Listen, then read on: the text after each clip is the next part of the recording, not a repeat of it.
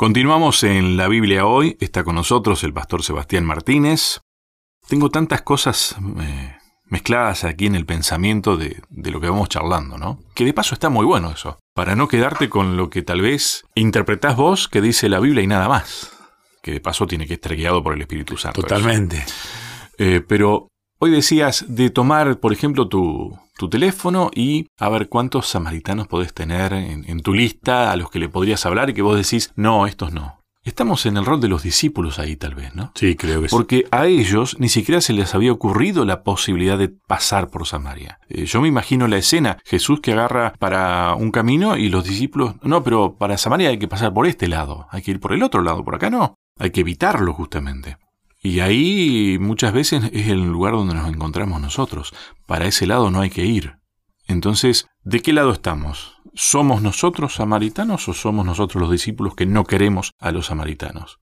Porque si es así, estamos hasta te diría que en peores condiciones que aquellos que nosotros condenamos. Yo creo que sí, yo creo que estamos en peores condiciones. Entonces ahí es donde nosotros tenemos que trabajar mucho con Jesús para que cambie nuestro corazón. Bueno, tengo una. Me pasa como a vos, Lucho. Tengo tantas ideas en la cabeza, después me olvido. Hay una frase que dice: esta es una, una, frase de un libro de una escritora cristiana, Elena de White, que dice: Si nos humilláramos delante de Dios, si fuéramos bondadosos, corteses, compasivos y piadosos, habría 100 conversiones a la verdad desde ahora donde ahora hay una sola. En otro párrafo yo tenía anotado algo que tiene que ver con la inmediatez. Nos gusta, nos seduce mucho lo inmediato. Nos hemos acostumbrado a lo, a lo rápido. Comida rápida, todo rápido. Resultados rápidos. Rápido. Yo creo que los discípulos no visualizaban este plan estratégico de, de Cristo. Y la clave está en humillarse delante de Dios. Cristo se humillaba delante de Dios, Dios lo conducía, y ahí está la clave. Él no miraba con ojos humanos. Entonces, Pero era humano. Era humano. Pero al dejarse conducir por Dios, sus ojos, o sea, su visión, o sea, era guiado por Dios. Y esta misma receta la tenemos hoy. Entonces, yo creo que estamos igual que los discípulos. Vos me estás queriendo decir entonces que Jesús, eh, imaginémonos ese día, amaneció orando. Sí. Y se dio cuenta de que le era necesario pasar por Samaria. Vos me estás diciendo que Jesús no estaba teniendo ya en claro que iba a ir a hablar con una mujer, que esa mujer iba a buscar agua al pozo y que iba a pasar esta situación, esta situación y que ella era así. Estoy pensando humanamente, ¿no? O Jesús oró, estuvo charlando con su Padre y el Espíritu Santo le dio la posibilidad de ver que tenía que sí o sí ir a Samaria. Podría haber dicho que no, a Samaria no. Totalmente. Porque nosotros creo que muchas veces esperamos algo tan específico. No, hoy Dios te va a mostrar que vas a ir a hablar con tal, tal y tal, y le vas a tener que decir esto, esto y esto. Y me parece que no es tan así eso, ¿no? No, Podría llegar a ser tal vez, ¿eh? Sí, hay casos. Algunos le dicen corazonada, intuición, pero hay algo que te dice muchas veces. Ese algo es el Espíritu Santo, sin ningún tipo de dudas. Hay algunos que lo han llamado conciencia o le han dado cualquier nombre y Isaías lo deja en claro, esa voz que te susurra es el Espíritu Santo de Dios. Entonces, Cristo se vio motivado por el Espíritu Santo con el deseo de ir hacia ese lugar. Y él se dejó conducir. Bien. Cuando llegó al pozo, por la hora que llegó, él se toma unos minutos para observar a la mujer. Es clara la Biblia.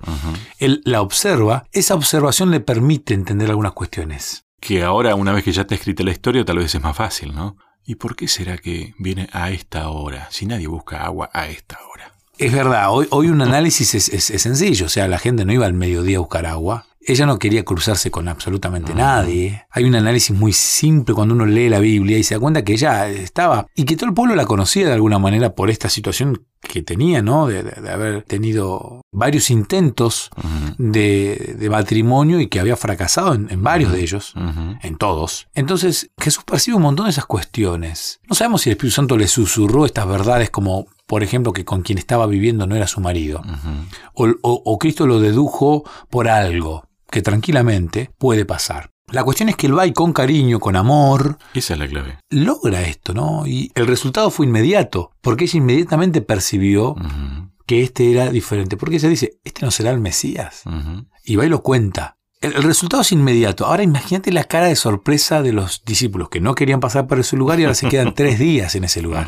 Y me imagino que la gente los ha querido, se han hecho amigos porque de hecho después Cristo se va, muere, resucita y se va al cielo. Y estos discípulos eligen ir a ese lugar a predicar. Sí. O sea, Es que se dieron cuenta, se les abrieron los ojos. es que bueno, imagínate que ellos después de Pentecostés empiezan a dividirse. Bueno, yo me voy para acá, yo me voy para allá. Como los que antes no querían ir a... A Judea, a Samaria y hasta lo último de la tierra. Qué detalle, ¿no? El Espíritu Santo lo- los llena y ahora donde ellos no querían ir es el segundo lugar al que ellos nombran. Me parece que la cuestión acá más clara de todas es que Dios es un Dios de oportunidades y si nosotros no vemos las oportunidades, Él las abre y nos la hace ver. Exactamente. Porque nosotros necesitamos verlo también. Sí, igual hay una actitud positiva dentro de los optimistas, que es ver lo bueno dentro de- de- del contexto. Hay bueno y malo. Todos tenemos defectos y virtudes. Todo. O sea, vos haces un viaje y hay cosas que son muy lindas y algunos detallecitos que por ahí no salieron como los pensaste, no estaban buenos. Ahora, qué bueno es y nuestra mente, fíjate cómo nos creó Dios, que nuestra mente es selectiva y lo que más atesora son tal vez esos momentos que te impactan positivamente. Los malos también quedan guardados. Pero uno tal vez los elige a los buenos y, y- y recuerda lo bueno. Dicen los psicólogos que uno de una relación antigua, una exnovia, por ejemplo, uno al paso de los años como que termina solamente recordando lo bueno. Bueno, esa misma actitud deberíamos tener frente a las personas, ¿no? De encontrar en las personas lo bueno. Todos tienen algo bueno y algo malo. Todos tenemos. Claro. Entonces, ver, buscar lo bueno en otras personas es un don que está al alcance de nuestras manos, ¿no? Y esto nos ayuda a ser bondadosos frente a aquellas personas a las que debemos presentarles el Evangelio, ¿no? Esta esperanza que tenemos los que creemos en Cristo, en Dios, y que tal vez ellos no lo están entendiendo porque muchas veces creen en Dios, pero no están teniendo esta misma esperanza. Entonces, buscar lo bueno. Obviamente que hay cosas malas, pero hay que enfocar el lente de, de nuestros ojos para encontrar lo bueno. Me sigue llamando mucho la atención las veces que en este material que estamos recorriendo eh, se menciona que Jesús creía en las personas, creía en ellas, creía en la mujer. Eh, hasta casi suena como, ¿cómo va a creer en...? ¿no? Nosotros deberíamos creer en Él. Eh, pero la única explicación que yo encuentro es porque nos ama. Totalmente. Es la única forma que crea en nosotros. Y una frase que me impactó mucho es que nadie estaba más allá de su amor.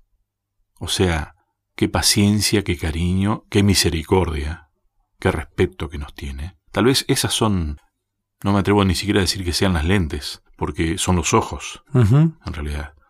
Que a pesar de que nosotros estamos en la vereda de enfrente, Él, con su amor, es la única forma que nos vea y que pueda creer en nosotros. Totalmente. Y eso es digno de copiar, ¿no? ¿Se puede aprender eso? Es un entrenamiento, pero es cuestión de actitud. Y es cuestión de, de esforzarse. No nos sale naturalmente. Lo natural es encontrarle lo malo enseguida. Uy, mira cómo habla este. Mira lo que dijo. Mira cómo predicó. Inclusive fíjate que vos podés llegar a hacer cosas buenas sin amor. Totalmente. Y ahí está la explicación de por qué, no, ni los conozco a ustedes. Pero si hicimos, e- no, no, ni los conozco. No, es que la clave está en el amor. Porque uno por amor a Cristo se vacía de uno. Por amor a Cristo uno complementa todo lo que le falta. Por amor a Cristo uno no ve lo malo en las personas. O lo ve y lo acepta y no lo elimina, pero lo, lo- lo maquilla para resaltar lo bueno. El amor a los otros es verdadero amor. Pero el amor a uno mismo y solamente a uno mismo, en realidad no es amor. No, claro. Es tan simple como cuando le preguntan a Jesús cuál es el más importante de los mandamientos y él resume todo en amor. Amar a Dios y amar al prójimo como a vos mismo. Entonces, la vida en sí es amar a Dios, amar al otro y amarme a mí. ¿no? En, en un equilibrio, ¿no? Pero cuando uno, sí, pero cuando uno entiende esto, realmente es el primer punto para tener una mirada positiva, una actitud ganadora. El ganador no hace nada pensando que va a perder. Qué buena frase. Y es más, el ganador en la derrota aprende. O sea, tengo todas las de ganar. Pero si me toca perder, en algo fallé que tengo que mejorar. Y esa es la actitud del ganador. Aprendí. Exactamente. Sí, sí. Y esa es la actitud que Cristo quiere en nosotros a la hora de hacer amigos para Él. Porque vamos a ser honestos, si estamos hablando de este tema es porque muy bien nos está yendo con la amistad con los que nos rodean. Algo mal estamos haciendo. Sí, yo creo que estamos mirando mal. Eh, Nos están faltando algunos condimentos. Coincido con vos, Lucho. Y debemos ser humildes a la hora de decir, estamos haciendo algo mal como iglesia, como cristianos, que debo cambiar y mejorar. Te propongo una última pausa. Sí. Ya seguimos.